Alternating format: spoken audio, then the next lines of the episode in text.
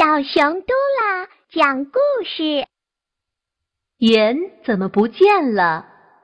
有一天，晶晶在幼儿园和小朋友玩捉迷藏的游戏。晶晶跑到厨房里去藏，不小心把阿姨准备给小朋友做午饭的米打翻了。晶晶一看闯祸了，急得哭了起来。她蹲下去把米捡起来，米虽然捡回去了。可是啊，有一部分变得脏兮兮的，怎么还能吃呢？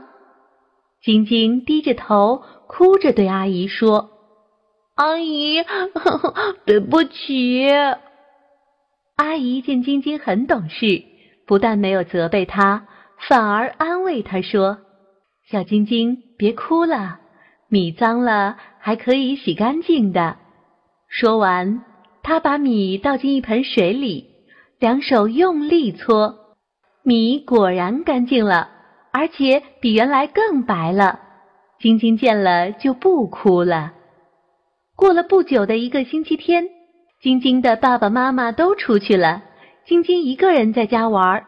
她跑到厨房里摆弄着那些调料，想当厨师，手中拿着的一包盐不小心就撒了一大半儿。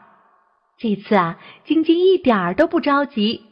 他把手中剩下的盐放好，再慢慢蹲下去，小心地把掉在地上的盐捡到一个碗里，再放一些水进碗里，然后伸出两只手，像幼儿园阿姨洗米一样用力地搓。晶晶闭着眼睛用力搓，一边想：过一会儿盐就会变得更白的，妈妈一定会夸奖她聪明能干。可是过了一会儿，晶晶睁开眼睛一看，咦，盐怎么都没影儿了？小朋友，你们说盐到哪儿去了？